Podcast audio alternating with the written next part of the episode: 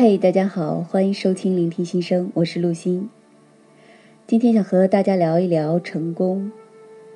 成功对于每个人来说标准不一样，当然也没有一个固定的标准答案。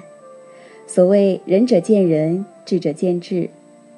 而世界闻名的成功学之父奥里森·马登，他认为真正的成功是可以在成就中体会到快乐。奥里森·马登之所以被公认为成功学之父，因为他的成功学全书激励和改变了无数的想要获得成功的人。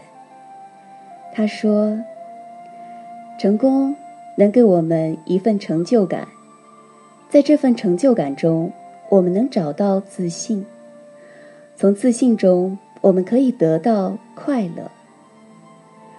成功。”就是成为最好的你自己。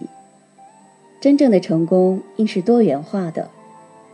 成功可能是你创造了新的财富和技术，可能是你为他人带来了快乐，可能是你在工作中得到了别人的信任，也可能是你找到了回归自我、与世无争的生活方式。这个世界不会规定你具体要做什么，但要求你总得做点什么。这样你才能主导自己的生活。